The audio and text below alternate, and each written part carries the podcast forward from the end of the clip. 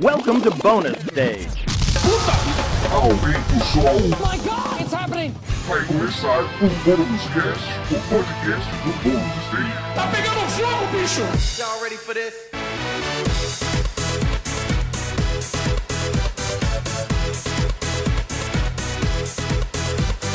Sejam muito bem-vindos a mais uma edição do Bônus Cast, o podcast do Bônus Stage sobre cultura pop. Eu sou Rodrigo Sanches, junto comigo Beatriz Blanco. Olá. Olá! Tudo bem? Tudo certo, e com você? Também, tudo certinho. E também comigo, Wagner Waka. Como você tá, meu velho? Olá, tudo jóia e por aí, cara. Vamos Também. sempre celebrar o nosso querido host. Exato, né? Verdade, como To- host Todos está... somos hosts, né, cara? Eu só fiz a apresentação, a verdade é essa. É, Quer dizer, eu é. sempre achei que é isso, né? Então. Mas fico lisonjeado, tá? Pelo, pelo carinho de vocês.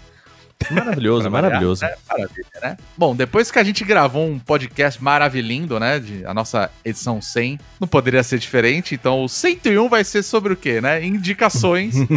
a gente não perdeu o costume, né? Exato. Mas, enfim, a gente vai manter aqui as nossas indicações falando do que, que a gente assistiu, é, jogou e por aí vai. Lembrando que também, além do Bônus Cast, nós temos o Olhadinha, que é o nosso podcast de reviews rápidas e primeiras impressões. Você pode procurar aí no seu feed favorito. Ou mesmo que você está ouvindo o Bônus Cast, você encontra o Olhadinha também. Que lá a gente fala de uma maneira bem mais rápida sobre um determinado assunto, né? Mas o Bônus Cast é mais um bate-papo entre a gente, como a gente sempre fala, né? Enfim, vamos Exato. dar nossas indicações. E hoje eu queria começar com a Bia. Ê, O que, que você sim. jogou, ou assistiu, ou leu, ou ouviu, enfim, né? Aqui a gente é bem aberto, né? Traz aí pra É. gente. Eu Manda estou bronca. muito viciada num joguinho, estilo roguelike, podemos assim dizer, Aham. né? Ele é um roguelike em terceira pessoa, de exploração de dungeons, que é o Going Under. Eu preciso te dizer que toda vez que você fala Going Under, eu lembro de Evanescence. Todo mundo.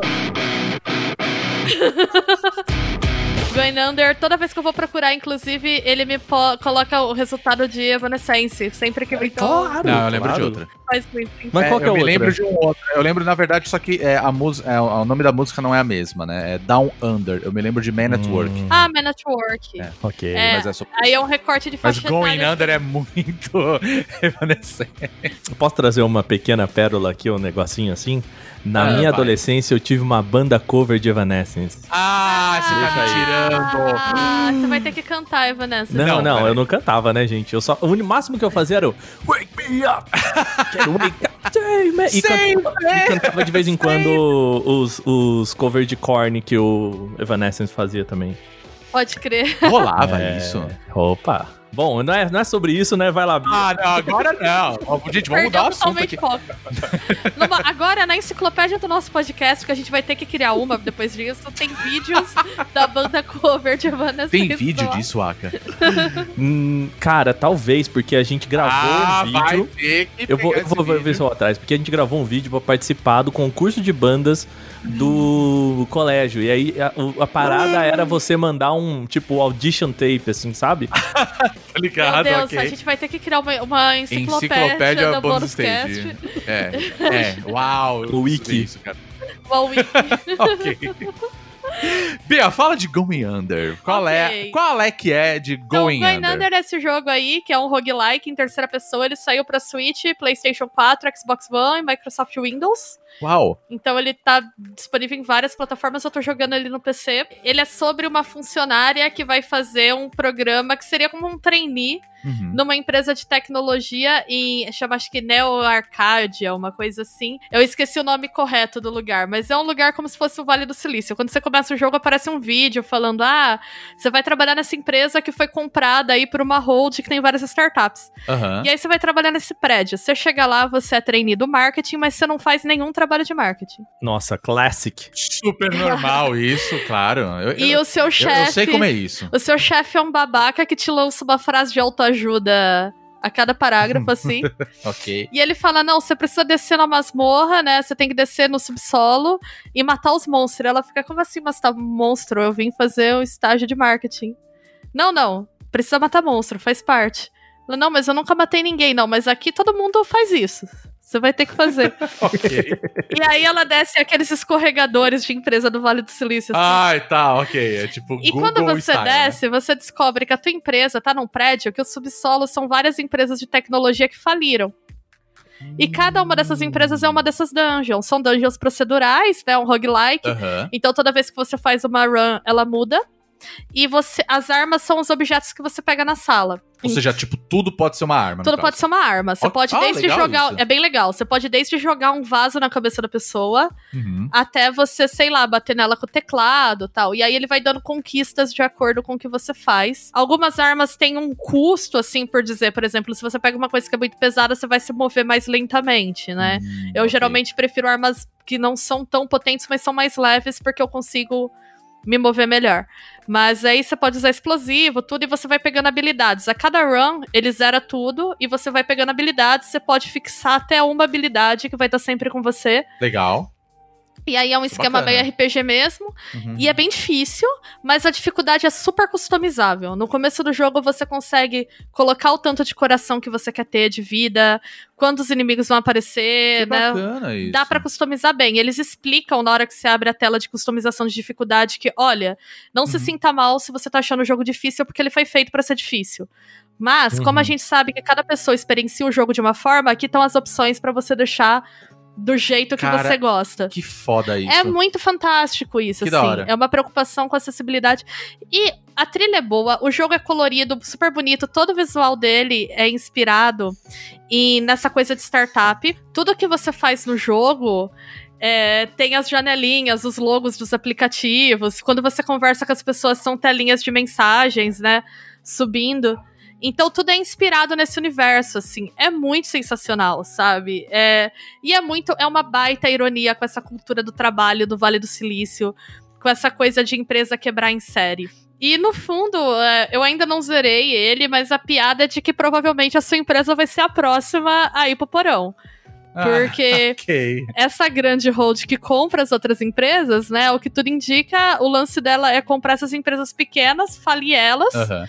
E você vai, com isso, ela vai acumulando, né? E aí é muito engraçado que cada dungeon que você entra é temática de uma empresa de tecnologia, né? Então tem uma que é de serviço de entrega. Tem outra que é de. Eu tô agora numa dungeon que é um aplicativo de namoro. É um aplicativo de Ah. namoro que você só conversa por emojis.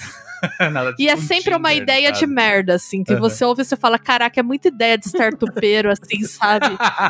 Cara, eu tô sentindo que esse jogo, então, ele é uma grande crítica. Ele é muito né? crítico, ele é muito Aham. crítico. Ele é uma zoeira com esse capitalismo tardio Uhum. do Vale do Silício. O primeiro boss é um chefe que tem uma máquina de café nas costas Ah, e ele fica pilhadão de cafeína forçando todo mundo a trabalhar. Ele fica gritando produtividade, foco. é isso, Muito bom. sabe? É muito bom. Bia, você sabe que é, é engraçado que eu tava jogando aquele jogo o, do Portal, aquele de Portal Bridge, alguma coisa. ah, sim. Bridge Con- Sim. Constructor, alguma coisa assim. Eu senti muito desse Portal aquele, a- aquela crítica meio corporativa que tinha já no Portal antigo, né? Que é muito legal porque você tem que criar os portais e as coisinhas pra as- a própria é, ponte, né, para os funcionários passarem e meio que quando morre um, o cara, tipo, né, o cara que tá te treinando fala, é, pois é, né, acontece, é, a gente só vai botar isso na sua conta e, bom, né, um asset que a gente perdeu, testa de novo. Tipo, sabe aquele discurso de, bom, é só mais um funcionário, né, então segue a vida aí, tá tudo bem, sabe? Tem uma piada, tem uma piada com isso no Going Under que é muito bom. Porque cada- os especiais são aplicativos. Você pega o aplicativo, ele fica lá e você pode usar ele no seu celular e você libera um poder. Hum, Então, por legal. exemplo, o aplicativo de self-care, você vira um. Você faz yoga na hora e carrega coração, sabe? Ah, é, legal. é muito zoeira com isso. E aí tem um aplicativo que você chama um contractor. Né, que é tipo Freela. Uhum. E é isso, você chama o contractor, ele luta e morre por você, assim, lá. Cara, que foda! É muito Caralho, é bom. muito errado. É muito errado. É, é, mas é assim, né? É, Não, é, é a zoeira, né? É eu, eu acho que é muito trazer essa discussão pra, pra mesa, né? De dar esse olhar pra, para até discutir, né, toda essa polêmica que tá rolando sobre indústria do crunch, né, o que que é aceitável ou não dentro do mercado, né, de meio que colocar essa metáfora, velho, é isso, né, você basicamente tá colocando alguém pra se fuder no teu lugar, né. Exato. Exatamente. E é muito bom porque assim, o texto é muito claro. Cada vez que você passa nas dungeons, você demora até completar elas, porque como eu falei, elas são difíceis. Ele chama você pra. Tem um período do jogo que você vai pras reuniões que são os stand-ups, que são aquelas reuniões pra quem trabalha em empresa de software, que já Ai, trabalhou não. com Scrum, com Agile, né? É aquelas reuniões que você faz de pé. E aí você vai pra ideia. reunião. Cara, ideia de merda, né? cada reunião é uma atrocidade que o seu chefe fala pra equipe. E são muitas atrocidades da vida real. Por exemplo, virar pra engenheira de software e falar: Eu quero todo mundo fazendo esse, essa rede social aqui genial, quero uma ideia de merda. Sempre são ideias horríveis. E aí a engenheira fala, mas aí quem vai fazer a manutenção do site da empresa tal? Poxa, você tá trazendo negatividade pro trabalho, sabe? Tem horas que você conversa, tem uma cena que é muito boa, que a menina do marketing dá uma surtada porque a empresa tá sem verba e ele resolve fazer uma festa. Ai, e aí caralho, aquelas é festas todas típico, né? descoladinhas. E aí quando ela surta, a galera, não, ela tá sendo negativa. Ela tá contaminando a vibe da empresa, sabe? É muito isso, assim. Então, assim, eu senti um trauma profundo das pessoas da desenvolvedora da, da AgroCrab. Eu acho que elas já trabalharam com empresas de tecnologia do Vale do Silício. Olha, é, é bem possível. Porque assim, sabe, tinha uma página no Facebook que chama Cara, isso é muito pessoal, tá tudo bem? Só compartilhava umas piadas assim. E eu vendo o jogo, eu lembrei disso, do tipo, Sim. cara, isso é muito pessoal, tá tudo bem com você? É. Mas, sabe. ô Bia, eu tava vendo aqui na página do Steam, não tem em português, né? Não tem tem português, português. infelizmente. É, mas o, acho que uma outra coisa, assim, vendo a tag gameplay, né, deixar bem claro aqui, eu não joguei, mas eu tô dando uma olhada em gameplay, até entendo um pouco sobre como funciona a mecânica do roguelike, né.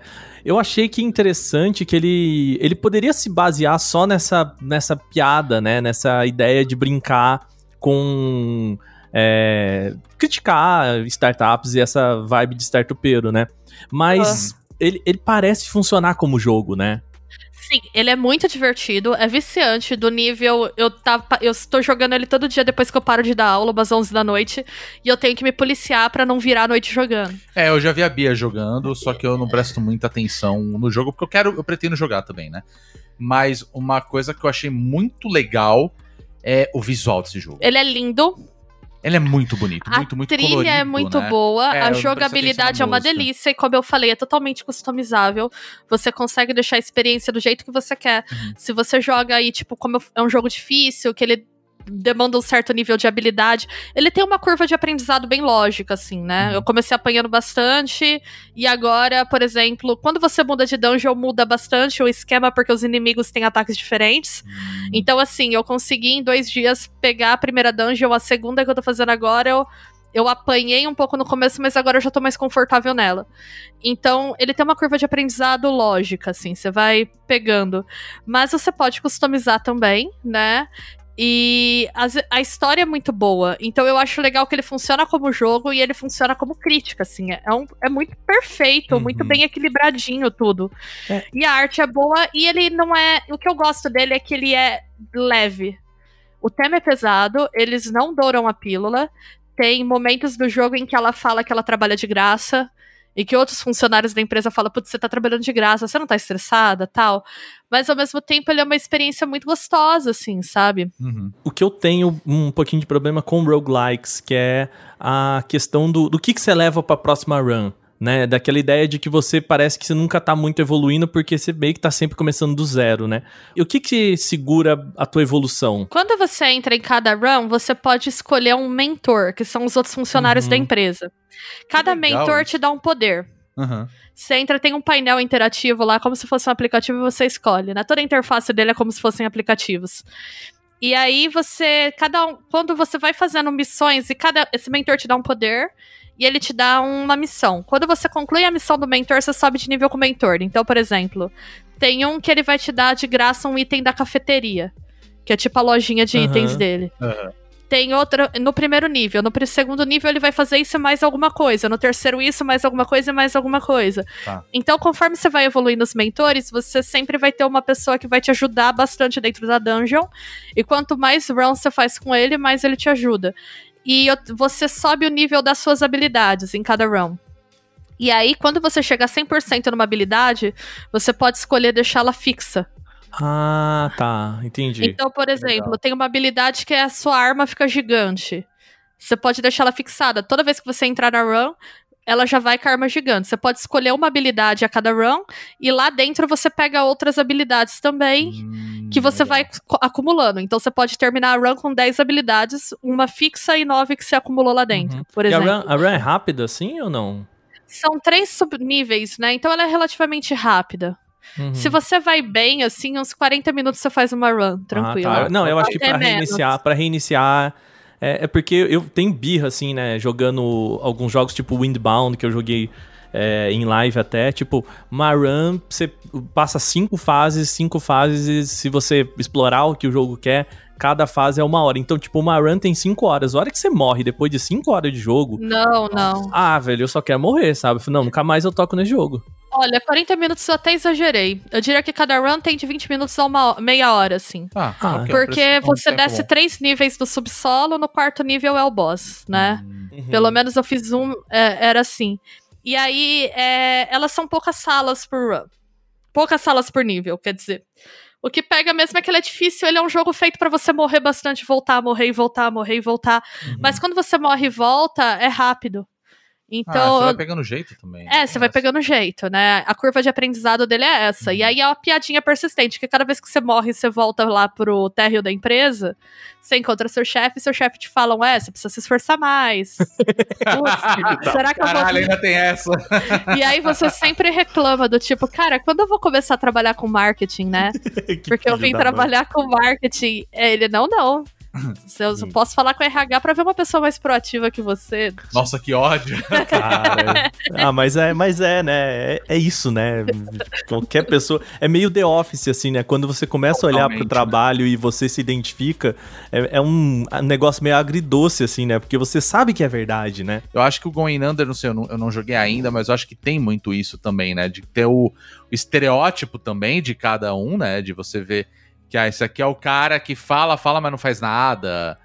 Sei lá, né? Eu tô aqui supondo também, né? Claro. Tem, tem sim. Mas ao mesmo tempo os personagens são bem. Aham. É, é legal que eles têm esses estereótipos de empresa, mas você consegue simpatizar com eles Ah, outras legal. formas. Por exemplo, destacando uma coisa que eu achei legal no jogo, ele tem uma diversidade sexual, né? Interessante de gênero, mas não é um negócio que é estereotipado super na sua cara, assim. Tem momentos que você conversa com os personagens, por exemplo, nessa run que eu tô agora de aplicativo de namoro, toda vez que ela conversa com os personagens, ela pergunta sobre aplicativos de relacionamento, né? E aí tem uma hora que eu tô conversando com a minha. Acho que ela é a gerente de marketing. Que é, gerente de marketing não, de finanças, assim. Ela é a pessoa que cuida da contabilidade. Uhum. E ela fala, ah, eu não uso, né? Porque procurar outras mulheres nesses aplicativos é complicado. Mulheres que procuram outras mulheres muitas vezes são importunadas nesses aplicativos. Hum. Então, e, e é só isso, assim, não é? E tem uma outra hora que você tá falando com a engenheira de software que ela também faz um comentário do tipo: Ah, eu desisti desse aplicativo porque os caras eram os babacas e as meninas nunca me respondiam. Então, assim, não era uma coisa do tipo. Ai, olha só, a gente tem um personagem LGBT, vamos esfregar o personagem LGBT na cara de todo mundo. Atenção, entendi, entendi. ele é LGBT, tá vendo que ele é LGBT? Uhum. E eu gosto que eles fazem isso de uma maneira assim, que é isso, você se identifica com as pessoas de, de forma muito natural, sabe? Então, Ah, não, acho legal isso. tem a coisa da piada, da sátira do extremo, mas também tem a coisa até de momentos de solidariedade dia- no dia a dia de trabalho. Tipo, essa mesma Ah, personagem que eu te falei que é da contabilidade, ela te. Ó, tem horas que você passa por ela e ela fala: Você tá cansada, você não tá trabalhando muito? Tem hora que outros personagens falam: Putz, eles podiam pelo menos te pagar, né? Que absurdo você vir Ah, trabalhar sim. de graça ainda por cima, né? Porque esse estágio é dela, né? Esse trainee não é remunerado. Ela fala que ela foi para essa oportunidade para poder morar lá, porque a empresa paga para ela, mas paga um quarto num lugar que tem banheiro compartilhado e, tipo, mora mais 10 pessoas. Isso Cara, que- tipo uma república. é, é isso ela- ela, é- ela, ela caiu no, no famoso golpe do, do vem ganhar experiência, né? Totalmente, é isso. Só né? que ela percebe muito rápido, porque eu gosto disso da Jack, né? Que é a protagonista. Ela reclama pra caramba, ela acha um absurdo. ela, não, ela não é nem um pouco é deslumbrada com legal. aquilo, sabe? É, e, e Só sabe, que ela fala, eu preciso ficar aqui porque eu preciso ter um lugar pra morar, e é só isso. Aham. sabe que é, é engraçado, né, Bia? Que eu acho que essas temáticas do. Da, das pessoas falando sobre o quão o ambiente de trabalho é, ele é nocivo e essas pequenas, essas, vou chamar de microagressões, assim, né, diárias do, do ambiente de trabalho, tipo com a Gretsuko, né, com, Sim. com outros personagens, óbvio que a Gretsuko tem uma outra questão que é muito a cultura japonesa, né, do casamento, Ah, blá blá e tal, mas é, quando eu tava lá, a pr- primeira vez que eu fui a São Francisco, que é a cidade, tipo, meio que o polo desses startupeiros, assim, né? Muito perto do Vale do Silício, lá, daqueles. de onde tem Apple e tudo mais. Você vê muita gente na rua. É tipo, em situação de rua mesmo, mas muita gente, primeiro, é muito bem vestido e muito com uma cara meio maluca, sabe? Assim, tipo, que a pessoa foi pra lá tentar a vida, tipo essa aí, e, e de repente viu que não era nada daquilo, que o sonho dela não era nada daquilo, e a pessoa despiroca e não volta pra casa, porque também tem a questão do ego e tal. Sim. E é muito louco isso, cara, sabe? É muita gente assim na, em situação de rua, muito bem vestido, com é, aparelhos tipo é, fone de ouvido da Apple, sabe? Umas paradas assim. Uhum. E, e que simplesmente enlouqueceu porque não deu certo, saca? Ah, é, é muito, eu acho que uma, uma crítica muito dessa, assim, da pessoa que vai lá, mora num quartinho, vive em situação extremamente precária e o, o, o sonho dela, que era ser as- o, o novo Steve Jobs, vira, sabe, vira um pesadelo, assim. E eu, sim, e eu gosto de como o jogo critica o quanto essa a, a banalização da própria falência, não só de pessoas, mas das empresas também. Porque essas ideias geniais acontecem o que acontece com o Nander, elas morrem. Né? Uhum. Elas vão pro porão das grandes empresas. É, véi, acaba se tornando uma pessoa totalmente esquecível, né? É, e quando você- Descartável, né, no caso. Quando você entra nas dungeons e conversa com os inimigos, porque tem alguns inimigos que são NPCs que você consegue conversar, que é a galera que trabalha na cafeteria, que é onde você vai comprar itens, né? Ah, tá. toda empresa vai ter a cafeteria. E aí eles falam coisas do tipo, ah, a gente costumava ser humano, tal, até então, tipo as pessoas Cara. deram a vida Caralho. por aquilo e elas morreram assim, não era que elas morreram, elas a empresa morreu e acabou com a vida delas. É, porque, tipo, assim. going under é- já é uma expressão, né? De tipo, indo pra, indo, fa- indo pra falência, É, né? indo pra Falindo, falindo, né? é, exatamente. Então, tipo, já mostra que, tipo, a humanidade dessas pessoas foi perdida, porque, tipo, cara, você. Você não se deu bem, né? Não, e, É, e- e tem o o, logo, inclusive, é a curvinha caindo, assim, Ah, quebrando. muito bom. O, até a gente fez a brincadeira aqui com o Evanescence, né? Mas a expressão going under também é tipo em queda, né? Quando você tá, você tá Sim. mal, você tá na depressão, né? Você tá Uhum. sentindo que você tá chegando no fundo Tá do pra poço, baixo. né? É. Exato. É. E, é- e eu acho interessante mostrar isso, assim, tem uma hora que é uma empresa que chama Joblin, É. que é assim, aí eles são tipo ogros, né? Ai, que geniais, cara. É, é muito bom. E aí um dos ogros fala assim: Ah, você é humano? Aí você fala, não, não sou, né? Porque. Ah, que bom, porque eu sou obrigado por contrato a comer carne de humanos e assim eu nem gosto disso. Eu acho. Muito bom. Ai, que demais, cara. Muito bom, muito bom. É muito bom. Quero jogar agora. A jogabilidade é uma delícia, o texto é genial, o visual é lindinho também. Eu assim. adorei o visual desse jogo. É muito lindo. legal como ele coloca aquela coisa de ser super coloridinha, fofo, high-tech, amigável, pra falar de uma coisa que é extremamente horrível, né? Então Sim, ele sim. trabalha com essa dualidade, assim. É, lembra um desenho Cartoon Network, assim, né? Daqueles. Nossa, demais. demais. É, aqueles anime maluco que tinha no Cartoon Network, assim, que parecia meio. Eu vou fazer aspas aqui com a mão, mas não mal desenhado, mas assim, tipo, muito, sabe? É, sem É o detalhes, estilo, né? É, exato. Sim, e quando É. você entra nas dungeons, né, tem posters nas paredes do tipo, vivemos por café, tra- com frases motivacionais, assim, essas É. coisas descoladinhas. É muito bom. As dungeons todas têm puff, tem dungeon que tem copinho de bebida, porque as pessoas podiam pegar. Tem até uma piada uma hora que você fala assim, nossa, eu tô com sede, eu queria beber água. É a empresa que você tá, uma empresa de água gaseificada, né? Que aí eles falam, não, é, é uma água gaseificada que substitui refeições. Aqui não tem água, só tem Fizzle, que é o nome do, do- da bebida. Então, assim, essa coisa toda modernete, mas eu acho legal porque é isso. Você vê e você fala, ah, vai ser um jogo. A trilha é sempre um low-fizinho de elevador. Ai, de, Que da hora. de vídeo, assim, institucional, de empresa high-tech. É sensacional, só jogando, joguem. As piadas são muito boas, assim, todo diálogo que você tem com os personagens, você dá uma gargalhada amarga, mas você ri, assim. E é, foi uma das coisas mais diferentes e surpreendentes que eu joguei esse ano, assim.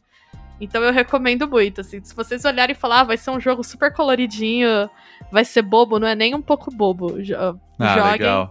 Não tenho nada de ruim pra falar desse jogo por enquanto, assim. É um jogo que eu olho e falo, putz, não tem nada que eu não tenha gostado nele. Bia, o Going Under, então, ele tá pra PC, PS4 e Xbox, é isso? Isso, e Switch. Ele tá no Switch também, né? Ah, legal. Parece um jogo excelente pro Switch.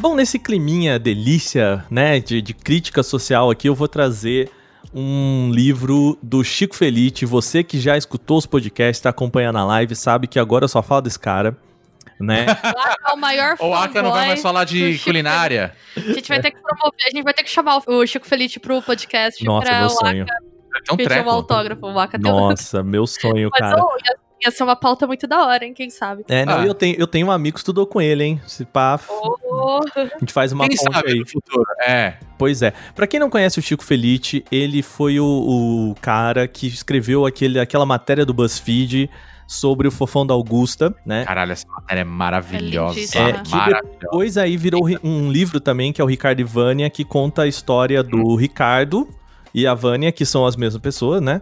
Que Uhum. era o fofão da Augusta, né? E aí, depois ele fez, escreveu também um livro sobre a, a história da El Que Maravilha. E agora, esse ano, ele lançou, eu acho que faz, faz pouquíssimo tempo, ele lançou um novo livro que é A Casa, que conta a história. é- é- o, o subtítulo é A História da Seita de João de Deus. Então, assim, já dá uma indicação de qual que é o. O que, que ele quer contar aqui. É, já chegou com os dois pés no peito, né? Na minha opinião. O que eu acho ótimo, tá? Cara, assim.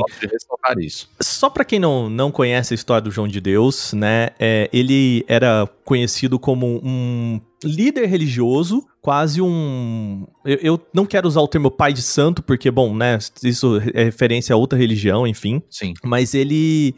Ele é um líder religioso parecido com o Osho, né? Da história lá nos Estados Unidos, que ele convencia as pessoas de que ele conseguia fazer curas através de pequenas incisões e também por limpezas espirituais, assim. Chega, ele manda um, um tapinha na testa, um tejo curado e Uhum. coisas do tipo assim, galera indo buscar o cara por causa de um câncer terminal, ele dava um tapinha num tejo curado e a pessoa até tá- achava que tava curada, né? É, eu vou até fazer um disclaimer aqui, né? Como uma pessoa que frequenta centros espíritas e tal. Era uma distorção de práticas do espiritismo, né? Uhum. Só que, por exemplo, se você vai num centro espírita sério, e aí isso é uma coisa sempre pra ficar atento, né, gente? Caso você tenha interesse na religião e vá. Primeiro, nenhum centro espírita vai falar pra você que consegue curar doenças. Uhum. Não, é. Existem os tratamentos espirituais, mas todo mundo deixa claro que você tem que fazer. É, se você tem que ir no médico, né? Tem centros que nem a Federação Espírita que ela se recusa a atender a pessoa se ela não tá indo no médico. Pra Caramba, fazer um determinado tratamento. Então, se você procura eles com câncer, Aham. por exemplo, a primeira pergunta que vão te fazer é: você tá sendo tratado onde? Hum, Porque entendi. se você não estiver fazendo tratamento, a gente não vai te acolher É, porque eu aqui. entendo que existam muitas. É claro, né? Uma pessoa que tá doente, passando por uma doença, com um câncer, por exemplo, ela vai procurar qualquer forma, Claro, né, né? pra se recuperar. E aí eu óbvio, né? acho que é uma responsabilidade, ninguém é contra Com- a religião, né? Mas é uma responsabilidade dos centros religiosos não misturar isso com ciência, né? Sim, Então, sim. o que é dito é, aqui a gente vai te dar conforto espiritual, você vai ter um acolhimento, mas Uhum. você tem que ir no médico. Sim. Quando você entra na federação, eles têm uma placa enorme, assim, do tipo, Sério? Para ser atendido, Aham. você precisa estar em atendimento médico. Não atendemos pessoas que não Sim. estão em acompanhamento. É, porque a gente sabe que existe muito charlatanismo em cima disso. Exato. Eu lembro muito, tudo bem, né? Eu tô, tô falando uma besteira aqui federal também, mas eu lembro muito daquele Dr. Fritz. Vocês lembram Mesma disso? coisa. Ele, ele É. fala, ele fala muito sobre isso no livro. Ah, ele fala, legal. Fala. Mesma coisa.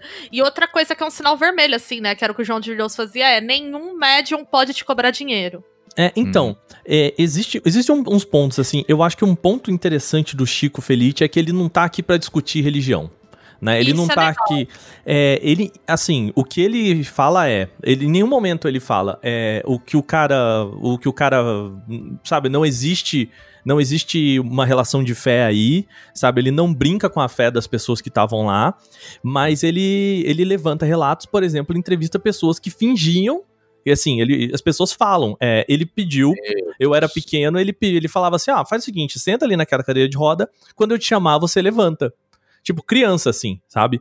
E aí. Caralho! E aí, a hora que a, que, que a menina levantava, o ele falava, bom, aí, curei, a pessoa veio aqui, não andava e agora anda, sabe? Tipo, nesse nível de, de charlatanismo. É o que eu achei legal de comentar a questão da religião pra mostrar que, assim, ele se apropria de coisas que já existem pra tentar dar Uhum. um ar de legitimidade, Exato, né? é, exato. Só que ele Exato. distorce, né? Por exemplo, o centro espírita nunca vai te cobrar pra fazer um tratamento, É, né? Mas, Bio, o inteligente desse cara, esse cara, assim, é, desculpem as pessoas que, que acompanham o Osho e tudo mais, né? Depois que você vê a história também, sobre. né? Não, eles falam que é o, o Wild Wild Country É, brasileiro, isso assim, sabe? É, Total.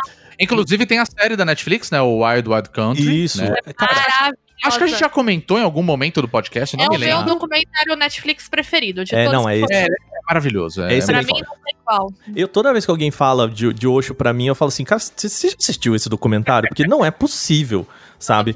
E é assim, é o mesmo modo de agir, sabe? Então, é, ele, o que que o, que que o, o, o João de Deus ele, ele fez, né? Ele foi pra uma cidade chamada Abadiana, e aí, com o Chico Felice consegue te mostrar a estrutura da cidade, que é assim, ela é uma cidade muito próxima a Brasília, não tinha nada, e de repente virou um puta de um polo, uma cidade importantíssima satélite por causa do João de Deus. Então, assim, é. o, o João de Deus, ele basicamente girou a economia da cidade inteira por causa da casa dele, levando assim.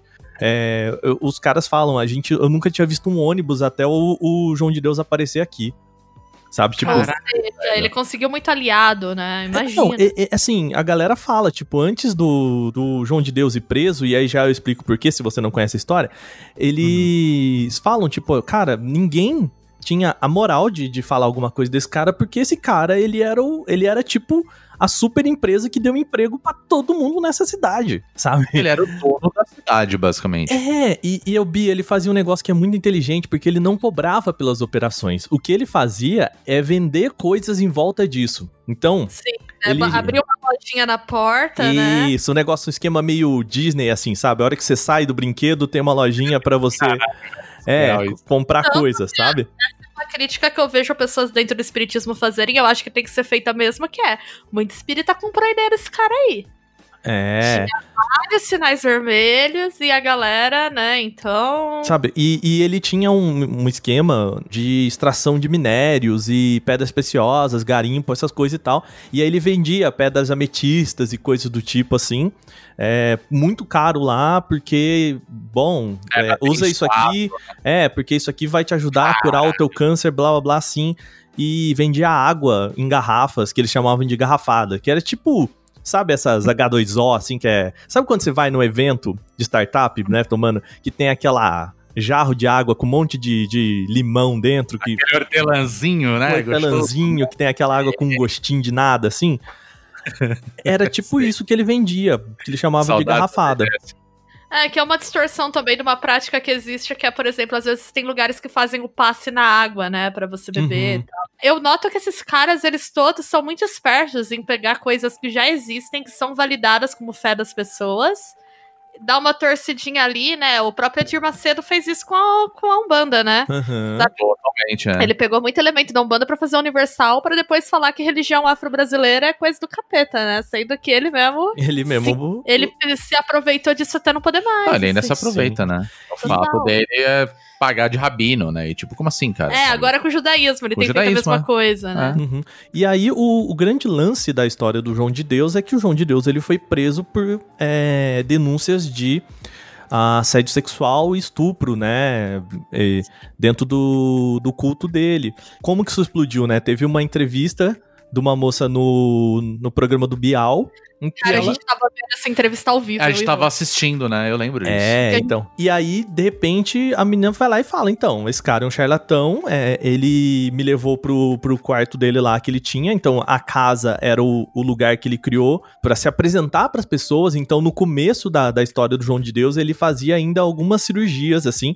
Tipo, um cara, é, ele não tinha. Ele era iletrado, o cara ele não sabe escrever, e ele fazia pequenas cirurgias em que ele dizia que ele. é, então, o espírito entrava no corpo dele e é, o que ele falava é que o espírito agia por ele, portanto, por isso que ele tinha habilidade que ele teoricamente não teria sozinho, né? Então, e uma delas, por exemplo, uma das entidades era o Fritz, o Dr. Fritz, que ele É, ele falava do. falava, opa, falava, ele falava que ele Eu não sabia, não. incorporava o Dr. É porque eu lembro do. do- Por isso que eu falei do Dr. Fritz, porque assim, eu sempre achei muito pitoresco, na verdade, porque eu, eu lembro disso quando era criança, na verdade. Ele incorporava, né, o, o, o espírito, né, do. Do Dr. Fritz. Só que eu via, eu achava tudo muito pitoresco, porque era uma coisa assim. O cara catava assim, você tá com um câncer aqui, o cara pegava uma, uma tesoura, tá ligado? E pim, pim, batia a tesoura, pronto, curou. Aí você. Caralho, como assim? Você enfiou, tipo, uma tesoura nas costas E da pessoa. tinha- E a pessoa virava, meu Deus, estou curado, E saca? Aí você, velho.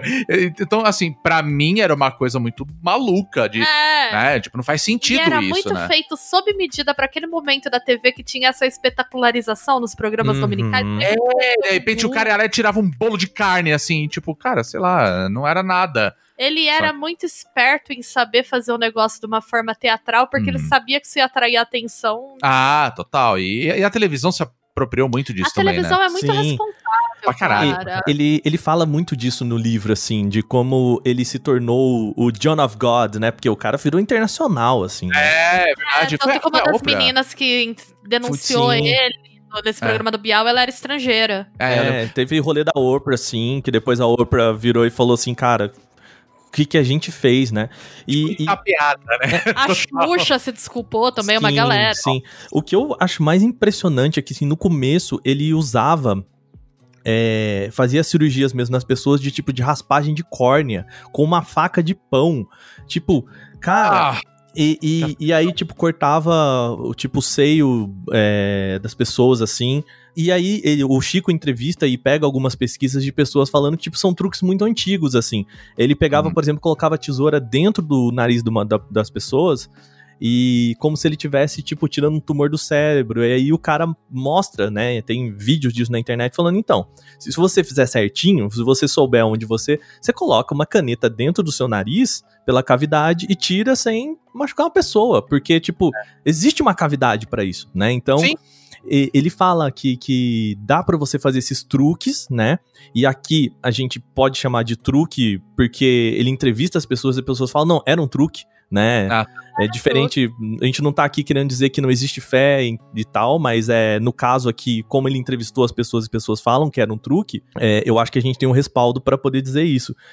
E ele conta, obviamente, a história de como esse cara criou um, um ambiente tão é, seguro pra ele que ele, inclusive, abusava de mulheres com, assim, com uma segurança do, do tipo. Cara, eu não vou contar histórias aqui porque eu sei que isso pode ser gatilho pra muita gente que tá ouvindo, né? você vai falar E- disso agora. E é, as- algumas partes do livro ele até ameniza um pouco por, por conta disso, mas é, é bastante gráfico algumas descrições da, né? Porque Uhum. é precisa ser, né?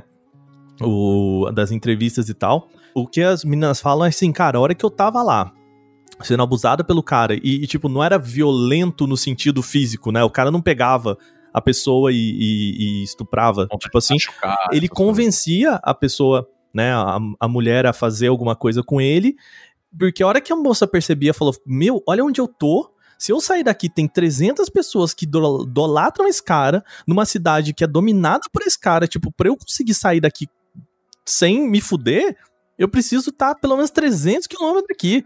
Né? É tipo, um caso que nem se elas gritassem, reagissem, né? O que É. me chocou muito quando eu li, li- li e vi algumas entrevistas sobre o caso é como ele conseguiu. Tinha uma rede de pessoas ajudando tinha, ele. tinha. E elas Caralho, sabiam é perfeitamente o que elas estavam fazendo. Tinha uma pessoa designada pra selecionar essas mulheres e levar no quarto. Uhum. E, Caralho, e eu vou só, só ler uma- a, a contracapa aqui do livro, que eu acho que é, uma, é, uma, é um resumo excelente, assim. Né? Eram atores contratados para fingir deficiência, orgias organizadas dentro de um centro místico, uma escritora disposta a cobertar abusos no exterior, que tinha. Tipo, é, é- vai, vai lembrando do Osho aí. Uma escritora disposta a cobertar abusos no exterior, dúzias de capangas, tráfico de material radioativo e promiscuidade com o poder. Tipo, Peraí, peraí. Peraí, tem, tem Radioativo. é, é, ele. chegamos na Guerra Fria aqui. É, é, co- como chegamos ali? Agora eu tô. Então, como, como eh, uma das primeiras vezes que ele quase foi preso foi porque ele tava traficando um dos minérios que ele pegava lá, tipo, eu não lembro o que que era, mas era tipo césio, assim, sabe? Umas paradas desse Caralho, tipo, velho. que o cara, não, ele vendia pra, pra fora, assim, sabe? Meio tráfico mesmo, assim. Isso é inacreditável. Cara, tem relatos dele apagando galera, assim, na, no quintal do- da casa, sabe? Ele apagando no sentido de, tipo, ele mandou alguém matar, sabe? Que ninguém Deus. Caralho. sabe? É, que todo mundo sabe que foi ele que mandou matar, mas ninguém sabe porque, bom, né, estamos falando de uma pequena cidade. E eu acho que a genialidade do livro do Felice é que, tipo, ele foi lá, ele falou, ele ficou três meses lá, em Abadiana, entrevistando as pessoas, levantando a história, né, conversando com todo mundo que topou falar com ele. Aham. E uma das questões que me deixa muito triste, assim, bom, hoje o João de Deus tá preso e, bom, provavelmente vai morrer preso, porque ainda tem muitos, muitos, muitos, muitos casos. A, a promotora do caso fala que, tipo, durante um ano eles ficaram só atendendo casos. Tipo, de tanta gente que ligou e falou que foi abusado por esse cara. Porque, assim, semanas depois de ter rolado a entrevista no Bial, tinha mais de 100 mulheres. Uhum. Eu lembro disso. E isso, tipo, muito pouco tempo depois, sabe? É, então, assim, esse cara vai morrer preso e, bom, a vida dele acabou, a casa acabou e a cidade também acabou. A cidade virou uma cidade fantasma porque, inf- infelizmente, é- era esse cara que girava. E é, tipo, é muito bizarro a relação que as pessoas têm de, tipo, é, sabe, o misto de, bom, olha o monstro que a gente tinha aqui, mas ao mesmo tempo era a vida que a gente tinha, né? Era o que as dava pessoas sustento, não né? sabiam, Aka. porque Sabiam, sabiam. Tinha gente designada pra selecionar a mulher pra levar Não. pro cara. A sabe? maioria dos relatos é de tipo, sabia. Sabe? De, de tipo, que as pessoas elas en- entendiam que aquilo não estava certo. Podia não saber especificamente o que não estava certo, mas tinha esse sentimento de que, tipo, cara, não, não, não tá certo isso, sabe? É, porque você não impede essas histórias de circular. A pessoa Não. que foi lá e encenou, ela vai falar com outra pessoa. Agora, o que é bizarro é que isso não tenha saído da cidade por tanto tempo, Uhum. né? O- uma parada que, que eles sempre falam, assim, que sempre que alguém, é, por exemplo, uma da- da- das visitantes que veio pro, em comboios, assim, né, de galera pra, pra lá, tava almoçando no restaurante, conheceu uma pessoa local e a pessoa ah, só não entra sozinha lá na sala dele. Sabe? Tipo, esse tipo de, de, de coisa assim, pô. Cara, se uma pessoa que tá almoçando contigo num restaurante que nunca te viu te manda uma dessa, é porque isso, isso é muito difundido na cidade. Só que é aquela coisa, né? Que nem às vezes acontece em ambiente de trabalho. É, fulano aí, cuidado, hein? Se ele te chamar pro bar, não vai não. E você fica, caramba, É. gente, estão falando isso como se fosse nada, sabe? Exatamente. Agora, pra- só pra fechar aqui, o, eu acho que a parte mais triste é que no final ele meio que mostra que essa galera já tá indo pra outra seita. Que é, Ah. Ah. então tem mais uma outra mulher que tá fazendo, meio que tá sendo a nova João de Deus, assim, e que provavelmente não vai ter esse aspecto sexual que o João de Deus tinha, que foi o que derrubou ele, mas assim, tem muita coisa. É, Eu não vou dizer pior, mas tem muita outra, muita coisa em volta disso que é tão nocivo quanto, ou talvez menos nocivo, mas pela quantidade de coisas também é muito perigoso, né? Porque, bom, é, ele acabou com a vida de muitas mulheres, mas também ele é, acabou com a vida de muita gente que morreu ali esperando Sim. um tratamento, sabe? É, e, e- cara, é meio que nem o Osho, assim, ele foi testando os limites das coisas que ele podia fazer, então depois ele parou de fazer os, a- as cirurgias, porque, bom, a- a- o Conselho Federal de Medicina falou, filho, o que você tá fazendo, né? E então ele parou de fazer isso, e aí depois ele, sabe, ele foi testando até os limites do que ele podia fazer. E é muito triste porque é isso, cara, é ignorância, ignorância no sentido de, de, de iletração mesmo, né? Das pessoas serem muito pobres, de do Estado não chegar lá, de nada chegar lá, e que se chega alguma pessoa dando algum pedacinho de esperança para elas, é, eles vão. E isso é muito triste, cara. É, foi, eu acho que assim, eu saí muito mal do livro no final, porque sabe quando você tá assim, beleza, o mal, o mal perdeu, é, ele fudeu com muita vida, mas bom, justiça tá sendo feita, mas aí o Felite, então, tá sendo, mas olha pra onde a galera tá indo agora. É, né? É um ciclo que não acaba, né? Uma vez eu li uma reportagem, faz um tempão, assim, não vou lembrar a referência para dar, infelizmente, que falava sobre como pessoas que eram vítimas de seita, muitas delas tendiam a ser vítimas de seita de novo. Uhum. Então a pessoa era vítima de uma seita e aí ela saía daquilo, ela percebia que aquilo era errado, mas aí ela entrava em outra. Isso aconteceu com uma galera do Osho, inclusive. Sim. Acho que é falado, inclusive, isso no, Eu, é, eu não lembro se não me lembro agora. Mas eu lembro que nessa reportagem citava algumas pessoas que tinham vivido lá, né? Uhum. E eu acho que é isso, porque tá numa seita tem a ver com uma certa. com certas vulnerabilidades, né, o Aka, que você Uhum. prender as pessoas envolvidas não resolvem, né? É, Ele, ele fala da, da pastora Elizabeth, que trabalha em Ceilândia, que é pertinho de, ali do lugar. E aí tem, né, tem, tem sempre um filho da mãe pra, pra fazer o. pra dar coro, pra dar força, que é, no caso aqui agora é a Baby do Brasil. Ah, gente, eu sou, eu sou muito fã dos nós baianos, eu gosto muito da história, mas tem gente que é, é o que a gente falou, né, nessa, nessa vida, que é assim, cara, torce pros seus ídolos morrerem logo, porque não é possível. Sabe o que, que eu acho? Eu acho que a mídia tinha que, assim, entrevistar cantor pra falar sobre música. Ninguém quer saber o que o cantor É. pensa sobre política. Ai, que horrível, né? Falar isso. Não, mas brincando, é lógico que as pessoas têm direito ao posicionamento político dela e tal. Não, Mas inclusive eu eu, sou acho super que a a favor de gente- saber, na verdade. Claro, mas eu acho que às vezes a gente dá um palco pra pessoas que não têm o menor perfil pra falar como especialista de certos assuntos. Uhum. Que é o o que acontece com a Baby, né? Tipo, tem um puta palco pra ela falando. Ninguém quer saber o que a Baby pensa de política, gente. Pelo amor de Sim. Deus, sabe? E aí É. ela falou que, que, que essa pastora curou o câncer de mama que ela tinha. E aí, Ah. abraço, né, bicho? Porque é, é, é isso, né? O, você pega de novo a Badiana, Ceilândia, cidades é, satélite de Brasília, que a gente sabe que Brasília é tipo uma Las Vegas que, que nasceu do nada e criou um monte de cidadezinha ali em volta que, que im- im- ironicamente tá muito perto da política e muito longe dela, né?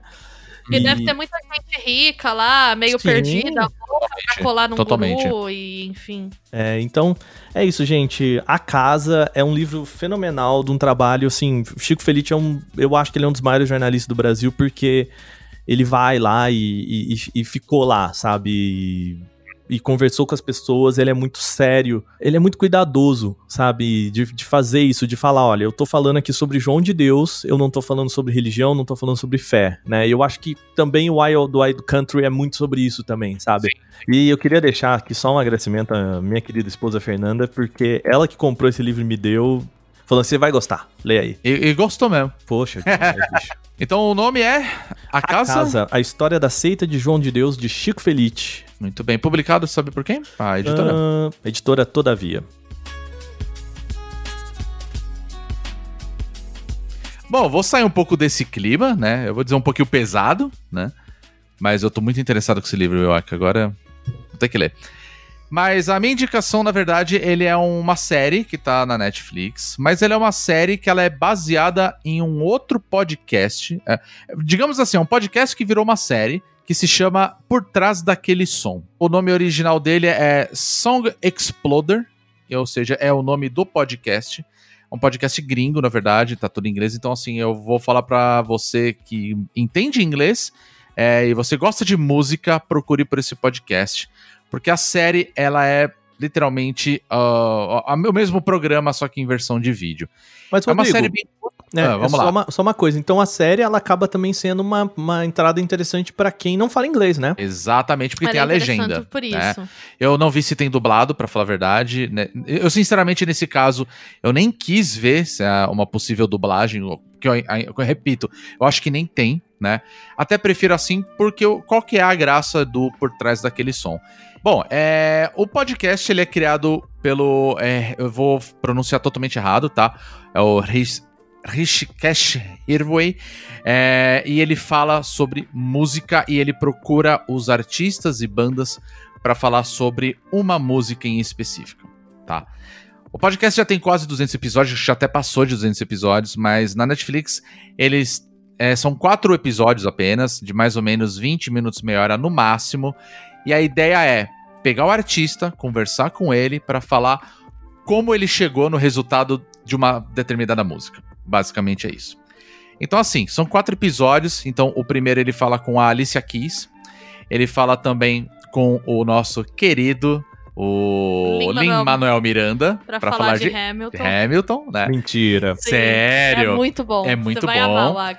E ele fala com o pessoal do R.E.M. e ele fala com o Ty Dolla Sign. Então, assim, basicamente, a Alicia Keys, ele conversa com ela pra falar de uma das músicas dela, que é Three até recente, é o Drive. Three, é, Three Hour Drive.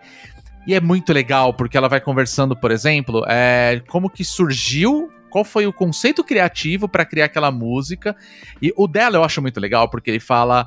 é, ela, ela tem as gravações, ela tem em filme, entendeu? O vídeo. É, ela então ela e outros galera- compositores, eles. É, o artista que colabora com ela, todo mundo Cara, na é sala, muito legal. tocando é muito, até chegar muito, no muito foda. É muito bom. Foda. né? O, o do Hamilton, né? Desculpa, Hamilton não. Do Lin-Manuel Miranda. Ele fala de uma das músicas. É Wait for It. Wait for it, isso. Do, do musical. Então ele fala como que surgiu a ideia dele falar sobre aquela música que É. fala do. Do Iron Burn. Ele Iron Burn. fala A Bia manja muito mais do que. Ela tá, é do cara, Bia, de tal cara, não sei quem. Para lá. Quer falar do, Não. Porque a Bia manja muito mais do que eu. Ai, desculpa, eu não falo Tô brincando.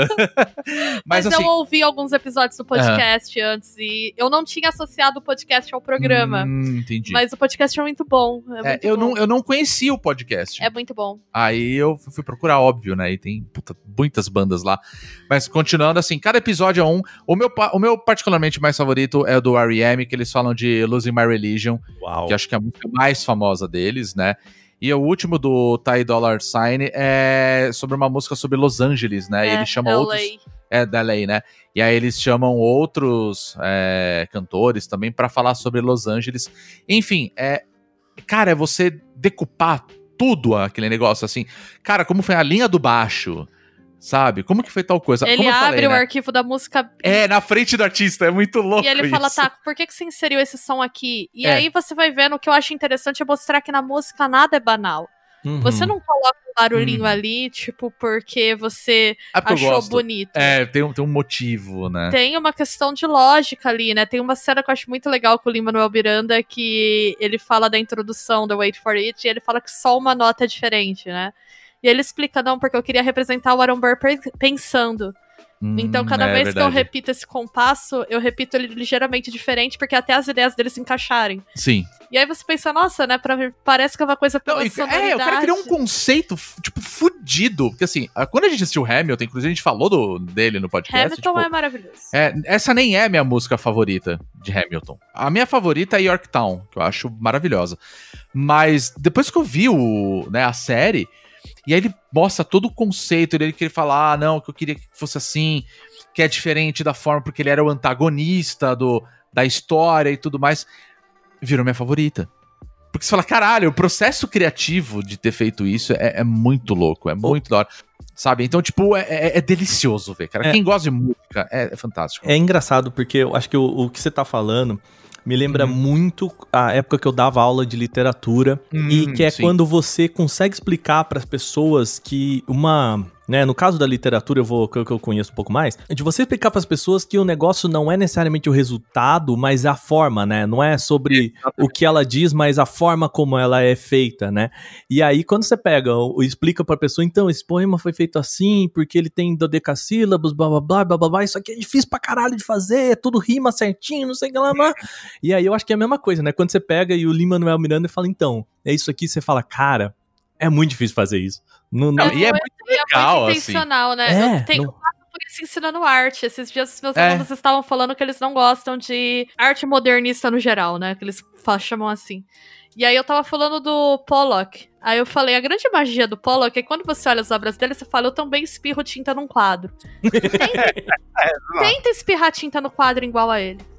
Você Uhum. não vai. Você vai tentar o dia inteiro e você não vai conseguir. Sim. Porque tem uma intencionalidade aqui, né? Que precisa de muito domínio, precisa entender muito. Então eu, eu sinto isso também, né, Waka? Quando você explica o processo e por que, que é Uhum. tão bom, você tem uma outra visão, né? Seja Sim. na literatura, na música, na arte, né? Sim, não, eu acho que pra tudo. Assim, o processo de criação é um negócio legal. E a arte ela é uma coisa, no, no geral, seja música, literatura, que ela é feita pra parecer. O resultado final é pra parecer como se aquilo tivesse se encaixado de uma forma muito natural. É. E por isso que às vezes eu sinto que os trabalhos artísticos não são muito valorizados. Porque Ah, as pessoas têm a ideia de que você totalmente. senta na frente do piano e você toca a música inteira. É, não, não tem nada a ver. Uhum. Eu tive uma ideia aqui, né? Sim, Ah, sim. mas você senta aí, eu percebo isso, né? Com o trabalho de design. Ah, mas você desenha aí rapidinho. Eu passo por isso a vida inteira. Você diagrama isso Ah, rapidinho. você é designer, você sabe fazer. E, Tipo, cara, não é assim que E funciona, até sabe? você sentar e tentar fazer, É. porque é isso, né? É feito pra quando você olha, você sentir, putz, não poderia ser de outra forma. Então, eu gosto de tudo que evidencia o processo pra mostrar que o processo criativo é técnica. Porque outra coisa que eu odeio é a lenda de que a criatividade é a mão dourada de Deus que vem na sua testa. Uhum. É, exato. E você tem a ideia, né? Como Não é se assim, criatividade cara. não fosse técnica, não fosse repetição, não fosse intencionalidade, estudar como que você passa também, intencionalidade, se não fosse um trabalho de referência, É. que você tem que ficar consumindo arte, consumindo música, consumindo literatura, até você criar Uhum. repertório pra você conseguir. Então, eu, eu gosto muito de coisas assim que mostram o processo criativo e mostram que o processo criativo é muito técnico e muito custoso. Sim, sim, mas é por isso que eu acho que achei tão interessante. Tanto que eu falei que o meu favorito, é, claro, né? Eu sou um tiozão já. Eu, o meu favorito foi o do R.E.M., do Losing My Religion, que é uma música que eu particularmente gosto bastante. Né? Não é uma das minhas bandas favoritas, né? Tá longe de ser. E que parece assim- uma música tão simples, bobinha, assim, né? Que você toca É, no violão, assim, né? E aí que tá o ponto, porque não é um violão. Não. A música é- não é, é um bandolim. Hum. E, na- e eles falam disso na música, que ele fala assim, cara, eles inventaram de. To... Porque assim, o R.E.M. tava num momento que eles falam assim, cara, a gente já fez tudo que a gente queria fazer, vamos tentar uma coisa nova. E, a- e aí na história, assim, não é um spoiler, tá, gente? Mas ele pega e fala que as gravador... a gravadora vira e fala assim: vocês estão malucos de fazer isso. É, eles falaram que eles, Eles queriam lançar, que eles, ah, toda banda tem um álbum meia boca que flopou. Mas é o experimental dos O caras, Out of né? Time vai ser isso, vai ser esse álbum meia boca que flopou, que a gente não quer vender nada, então a gente vai barbarizar e vai fazer o single ser uma música Vamos fazer do nosso jeito, saca? E, Tipo, e- deu certo pra caralho, porque a música de maior sucesso que era deles. justamente o contrário do que eles queriam, eles não queriam fazer muito Eles sucesso. não queriam mais fazer sucesso. Aí é muito louco. Aí você vê todo o processo do porquê que o cara falou, cara, não, eu quero tocar com bandolim porque eu gosto do som dele. Você vê o vocalista falando, cara, eu não me lembro de ter escrito. é, é, saiu a letra, assim, de mim. Eu fui lá e escrevi. Teve algumas alterações que eu me lembro. Que Losing. My Religion é uma expressão do sul dos Estados Unidos, É. e as pessoas entenderam cada um de uma forma. de uma né? forma, cada um tem a sua própria interpretação. Então é muito legal tudo, assim, mostrando é, o porquê que o cara quis aquilo. O cara falou, puta, seria legal se tivesse um, um quarteto de cordas tocando no fundo. E aí você começa a prestar atenção e falou, caralho, é verdade, a música tem e eu nunca reparei. Eu gosto Sabe? muito da- do episódio do Ty Dollar Sign, porque ele fala que compôs a música pro irmão dele, que foi vítima Cara, é, é do caralho, é muito de, do caralho. Um, de um- caso de violência do sistema judiciário nos Estados Unidos, Sim. né? Ele tá preso injustamente há 11 anos. É. E, e- e a música é justamente meio que uma forma de homenagear o irmão, ao mesmo tempo de falar que assim, ele adora a cidade de Los Angeles, né? Que ele cresceu na cidade o- o- junto com o irmão, e ao mesmo tempo o próprio irmão tá preso dentro do sistema carcerário de Los Angeles por um crime que ele não cometeu. Sabe? Então, assim, tem toda uma coisa por trás. Você vê que, tipo, ele criou pensando no irmão, e, e a, a própria música tem um trecho que é, é uma conversa com o irmão dele por telefone que ele conseguiu gravar. Então, assim, é, é muito foda. E claro, no final de cada episódio tem a música completa. É, então você Né? consegue. De um jeito muito legal, que ele meio que cria um, meio que um clipezinho com a letra aparecendo na tela, e aí tem todo um trabalho artístico em cima daquilo. E é muito legal. O da, o da Alicia Keys também eu achei lindo, maravilhoso, porque tem o, a- as nuances do fato dela ter um filho e tudo mais. Então, assim, é, é muito foda, assim. Você vê que tem muita música que vai muito da, sua- da sua própria interpretação, sabe? É então é bonito, legal. assim, é uma coisa good vibe muito bonita Nossa, é e fantástico. mostra, eu acho que é bem legal mostrar esse processo criativo, mostrar a intencionalidade das coisas. Totalmente, totalmente. E desmistificar um pouquinho que como que é o trabalho, né, de, Uhum. de composição, enfim. A música pra mim é muito sentimento, sabe? É, para mim é isso, assim. ó, Mas- a- você coloca o sentimento na música e sai. Mas, mas Rodrigo, eu acho que é, é para além disso, quando você Uhum. entende como aquilo é feito e, e, e o quão aquilo é, é- tem um cuidado, assim, eu acho que, que ele, ele sobe um nível, assim, né? Eu vou dar um exemplo muito bobo, né? É, sobre a música do, do Mario mesmo, né? Que quando você ouve aquela música no Super NES e ela tem aquele né? E é como se fosse um, um chimbal, assim, né? Que aquilo era o glitch do, da placa, meio que dando, dando um erro, e que o cara falou, puta, eu podia aproveitar isso aqui, né? Porque não tinha, não tinha faixa pra tudo, né, que ele queria fazer. E aí o cara usa essa parada pra, pra, pra meio que fingir um chimbal ali, né? E você Sim. fala, velho, isso é, é, é muito legal como a pessoa, ela aproveita do que ela não tem e, e- e consegue usar isso e, e, e aí a música sobe de nível, porque pra mim era só aquela música bacaninha do jogo, que repetia over and over, mas aí você fala, não, ok, né, o cara conseguiu pegar e dar mais uma camada pra música de um jeito que, que não se fazia na época e, bom, é isso, né. E- Exatamente. e, e não sei, eu acho que quando, principalmente, quando você gosta um pouquinho mais de, de, de arte, ou, né, eu acho que tão perna longa de batom agora falar nessa frase, né? Mas você se interessa um pouquinho pra entender exatamente por que, que a tela é esse espirro que tá aí. E a hora que você entende e as coisas encaixam, você fala, ok, é por isso que os filhos da puta pagam um milhão de dólar pra comprar essa merda. Exatamente. Exatamente. Que é o lance, né, do tipo, tá bom, vai jogar a tinta na tela igual, assim. né? É, né? Você sai do. Você sai do. Putz, nossa, eu vou fazer isso igual, né? Eu vou vender e, e depois você entende, Coisas né? do tipo que as pessoas querem roubar um muro com a pichação do Banksy, tá ligado? É. Ah, roubar um muro. O cara teve a moral de quebrar o muro pra roubar porque tinha um trampo Eu do- adoro do aqueles memes que aparecem de vez em quando no Twitter da arte realista versus arte. Eu me sinto em 1920, é muito legal. Mas é muito legal, assim. Eu acho que é uma boa porta de entrada, inclusive, pro podcast, que eu, como eu falei, eu não conhecia, né, o Song Exploder. Mas, assim, acabou a série, ela é super curta, porque, tipo, ela tem quatro episódios só lá na 20 Netflix, minutos, 20 você minutos cada. Ah, não, é um tempo de um filme de uma hora e meia, quase, né? Então, assim, você termina e você fala, cara, eu quero assistir mais. Cadê? Cadê? Cadê? Quero mais músicas, quero Mas mais eu músicas. imagino que é uma complexidade Não, é fantástico. Que, episódio. obviamente, como é um podcast, assim, é um nível de qualidade sonora, da a própria voz do host, de conversando, você fala, cara, eu quero viver dentro daquele É negócio, muito sabe? legal. E você vê todo o processo, então é muito legal, porque, tipo, da própria Alicia Keys, que eu acho ela fantástica, né? É, ela explicando a, a forma que o artista explica como ele chegou.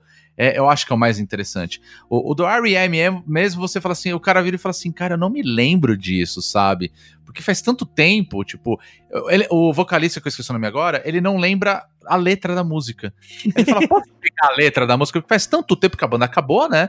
Uhum. E aí ele fala assim, faz tanto tempo que eu não canto essa música que eu meio que apaguei da minha memória. E é interessante eles falarem que, tipo, eles mesmos falam, puta, essa não é minha música favorita. Eu gostaria que outras pessoas ouvissem outras músicas, mas o que fez sucesso foi essa, né? E eles nunca iam imaginar que aquela música em questão ia fazer tanto sucesso. E foi o que estourou eles nas paradas, ganhou, tipo, disco de platina e etc. Aquela coisa toda, sabe? Foi o que lotou shows dos caras, se tornaram das maiores bandas, né, do mundo. E é, e é interessante que você fala assim, cara, às vezes o cara, ele, ele não é nenhum.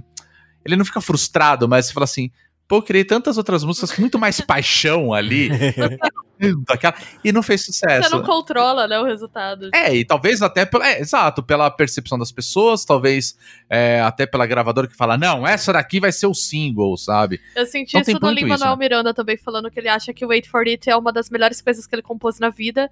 E, sinceramente, a primeira vez que eu vi o musical, eu não prestei muita atenção nessa música. Pior que ela é uma. é, Exato, E é uma música que ela é ela importantíssima pra toda a história da, de Não, Hamilton, e né? você ouve de novo e você fala, caraca, ele é excelente mesmo, né? Mas É, eu- eu- por isso que eu falei de Yorktown, porque eu, vi- eu, eu achei a, no melhor momento de Hamilton, na minha opinião. E depois eu fui ver a música e eu vi um vídeo no YouTube dos caras mostrando separado, assim, eles mesmos, né? Tipo, os, os atores, o próprio Lima Miranda, tipo, ó, agora entra tal parte que vai tocar tudo ao mesmo tempo, mas só corda, depois só piano. E aí você vê a complexidade do negócio e vai se apaixonando ainda mais, entendeu? Então acho que isso é legal do desse, dessa, dessa série, né, do por trás daquele som, porque ele mostra isso, a complexidade de criar uma música, como chegou naquela, naquela, naquele resultado, sabe? O cara compara com o, a demo inicial, o que que mudou, então assim, é muito legal, é fantástico. É, saiu agora na Netflix, saiu agora no final do, de setembro, na verdade, então tem umas duas, três semanas, né? E agora na já o podcast já deve ter uns 200 episódios, provavelmente.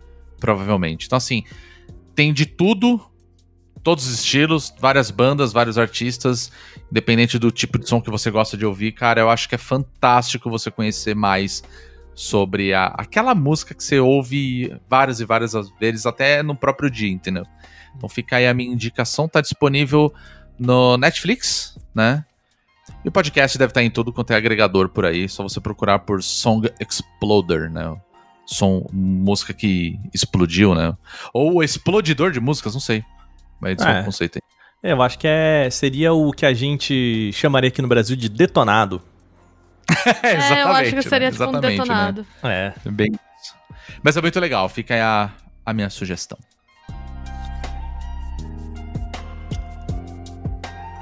Muito bem, essas foram as nossas indicações. Mais um bônus cast aqui. A gente fala. A gente fala bastante coisa legal hoje, hein? Não, foi maneiro. Tem, tem de tudo aí. De tudo, Fez né? tudo. Ó, tem jogo, tem livro, tem série, tá bom. Pra mim é um saldo A série tem a positivo. ver com música barra podcast, então. É verdade, né? Pois é. Mas enfim, é, a gente quer saber, você ouvinte, se você já conhece algum desses temas que nós falamos hoje, né? E como a gente sempre fala, para vocês mandarem os seus comentários pra gente, interagindo com a gente nas nossas redes sociais, né? Lembrando que você pode encontrar nosso podcast no site do Bônus Stage, que é o bonusstage.com.br, né? E as redes sociais que a gente sempre fala, todos os nossos episódios. Vou pedir pra Bia hoje falar do nosso Twitter, O né? Twitter é Bonus Stage BR. Isso mesmo. Lembrando que o nosso, a nossa Twitch também é Bônus Stage BR. Eu vou pedir pro, pro Aka falar um pouco mais aí da nossa. Das nossas lives, né, que a gente vem fazendo aí semanalmente. Pois é, ô Rodrigo, eu queria aproveitar, já que você puxou Hum. essa bola aí, que é o seguinte, Claro. cara. A, a gente, eu acho que a gente fala pouco aqui, mas você, nosso querido ouvinte, aí que assina Amazon Prime, né? Amazon Hum. Prime Video e curte as coisas. Não sei se você sabe, mas você automaticamente, sem pagar mais nada, você tem o direito de dar um sub na Twitch para qualquer é, produtor de conteúdo que você quiser. Né? Então, se você já tem a conta, se você puder ir lá na Twitch e dar esse sub pra gente, né? Se você puder fazer isso também, eu acho que é bom lembrar, galera, porque eu acho que nem todo mundo sabe, galera que não é de games e tal, às vezes nem sabe disso. É Então, verdade. fica a dica aí, isso ajuda a gente, assim, mais estratosfericamente demais, Não, sabe? Com certeza, com certeza. Os horários que a gente tá fazendo, Aka? Vamos lá, a Bia tem feito lá o- os jogos de point and click retrô, né, Bia, que tá, tá bem massa. Ah, É, a gente vai focar em point and click de terror, não necessariamente retrô, né? A Exatamente. partir de agora eu vou começar The Cat Lady. Olha só. bom, bom. que também não significa que a Bia só vai jogar isso, né? Um belo dia, se você falar, ah, vou jogar, Sim. sei lá, o Going Under, você vai jogar aí. É isso. Verdade, Tá, né? é isso, Mas né? é, eu tenho focado em recuperar um pouco a história da produção dos point and click de terror, porque são dois Uhum. gêneros que eu gosto muito. Muito bem, né? Segunda-feira, né? Você faz? Segunda-feira às nove e meia, gente, porque como trabalhadora, É, a minha aula depois da entrada da live. É verdade, é verdade. E geralmente de terça-feira, começando aí às 8 horas, eu, assim, é o horário fixo da semana, né? Uhum. E nos outros dias também, a partir mais ou menos das 8 horas, a gente tem feito, tentado fazer todo dia, mas dia sim, dia não, né? É, depende do que a gente tá, tá fazendo no nosso dia também, né? Às vezes não dá tempo. exatamente, exatamente. Mas Mas geralmente é isso, né? isso, De segunda a partir das nove e meia, de terça até sexta, porque nem sempre a gente joga todos os dias, né? Uhum. A das 8 horas da noite. Geralmente nós três, né? Que estamos fazendo live. Exato. E, e fica a dica, se você tem um aplicativo da Twitch, você gosta de Twitch, né, e tal, baixa o aplicativo da Twitch nos seus celulares, não estão pagando nada pra mim, mas é o seguinte, toda vez que a gente entra ao vivo, rola uma notificaçãozinha no seu celular. Eu sei que você pode falar assim, nossa, eu não gosto muito de notificação, mas é, o do Twitch é legal que só rola quando alguém tá ao vivo e as galeras que você se inscreveu, hein? Lembrando que assim, se você se- segue a gente lá na Twitch, né, você também tem a opção de é, da sinalização. Então assim, ah, apareceu a gente ao vivo, vai aparecer no seu celular. E claro, você pode interagir e assistir também pelo celular, que é o que muita gente tá fazendo hoje em dia, né? Eu acho que ajuda, pri- principalmente em casa, eu e a Fê, a gente tem meio que assim, uma galerinha que a gente gosta e, e vira e mexe, ela, nossa, fulano tá na Twitch aqui, porque aparece no celular dela e a gente bota na TV, sabe? É, é a mesma coisa. Exatamente a mesma É, eu coisa. tenho esse hábito também de deixar Mesmo no celular hábito. pra notificar. Exatamente. É raro eu assistir no celular, mas eu gosto de que notifique. É, eu também gosto. Bom, twitch.tv barra bonusstagebr igual o Twitter. Certo? Exatamente. E, Rodrigo, apro- aproveitando rapidinho aqui, já que a gente tá falando da Twitch também, eu queria pedir pro pessoal deixar pra gente aí nos comentários, mandar no, no, no Twitter, enfim. O que, que vocês acharam do nosso último programa especial que a gente gravou ao vivo? É verdade, que foi fantástico, hein? né? O que, que, que a galera achou, se, se curtiu o formato também, né? Quem sabe a gente pode fazer mais dele. É, eu também acho. Exatamente. Boa ideia, boa ideia. Então é isso, é, vocês podem acompanhar a gente no Twitter e na Twitch, Bônus Stage BR. Nós também estamos no Facebook, mas a gente não tá usando com frequência. Da mesma maneira que nós também estamos no Instagram. E nos dois vocês encontram a gente por Bônus Stage, sem o BR. É isso aí. Lembrando também que nós temos a nossa campanha do Apoia-se, né? A nossa campanha de financiamento coletivo. E se você gosta do nosso trabalho, vocês podem ajudar a gente a partir de R$ reais, né? Com o valor que você quiser, né? No apoia.se barra. E lá tem um monte de ideia que a gente quer desenvolver, né? Fora o que a gente já tem, que é o olhadinho, a gente tem muitas outras ideias, mas para a gente conseguir produzir, a gente vai precisar dessa ajuda financeira aí para ir tocando. Mas lembrando, né? Não é nada necessário. Se você já tem a sua conta aí na, na Twitch e quer apoiar a gente através do Amazon Prime, você também pode ajudar, que já é muita coisa, né? Ou, ou, ou recomendando pra amigos também. Isso é- é- às vezes a galera esquece também que só isso de você falar, pô, você gosta de games também, ouve o pessoal aqui, cara, já é um apoio super legal, sim, que, que você pode dar sem precisar, né? A gente sabe que a economia tá aí, né? É difícil, então. Pois é, né? A gente sabe. Então é isso, pessoal. Bia e Waka, muito obrigado mais uma vez por vocês estarem participando de mais uma edição aqui comigo. Digo né? mesmo. Esse papel Eu que aqui de, de host desse podcast, né? E, como a gente sempre fala, semana que vem tem mais bônus cast no seu feed favorito de podcasts. Nós somos o Bônus Stage. Boa semana pra vocês e até o próximo episódio. Tchau! Tchau! Tchau!